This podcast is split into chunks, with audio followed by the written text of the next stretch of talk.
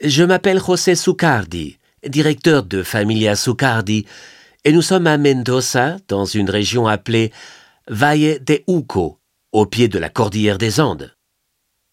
La cordillère a ici une altitude élevée, 5 à 6 000 mètres, et le pic le plus élevé d'Amérique, la Concagua, se trouve tout près d'ici.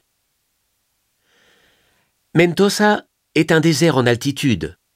La cordillère est responsable du climat puisqu'elle fait barrage à l'air humide du Pacifique et que nous sommes loin de l'Atlantique.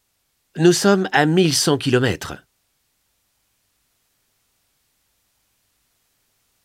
L'eau d'irrigation vient de la cordillère, de la neige qui s'accumule sur la cordillère des Andes, c'est-à-dire que c'est elle qui nous donne le climat, qui nous donne l'eau et qui nous donne le sol. On a en moyenne 200 mm de pluie par an, ce qui veut dire que rien ne pousse sans irrigation. Nos vignobles ont besoin d'être irrigués. L'eau est notre ressource la plus rare. Nous n'arrosons que 3,5% de la superficie de la province et nous n'avons pas assez d'eau pour en faire plus.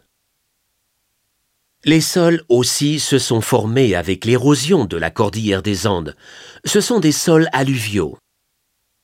Les glaciers, il y a des millions d'années, ont apporté dans les zones plus basses des minéraux qui ont constitué les sols de cette région.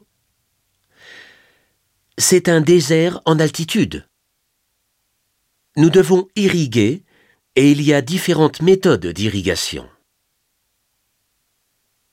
Les Indiens déjà qui peuplaient autrefois cette région avaient un système de canaux qui leur permettait d'irriguer leur culture.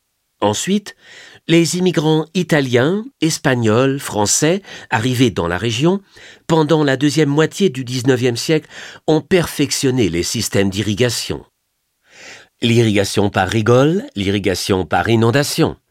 Actuellement, l'irrigation au goutte à goutte nous permet de profiter de l'utilisation de l'eau de la région et de l'optimiser.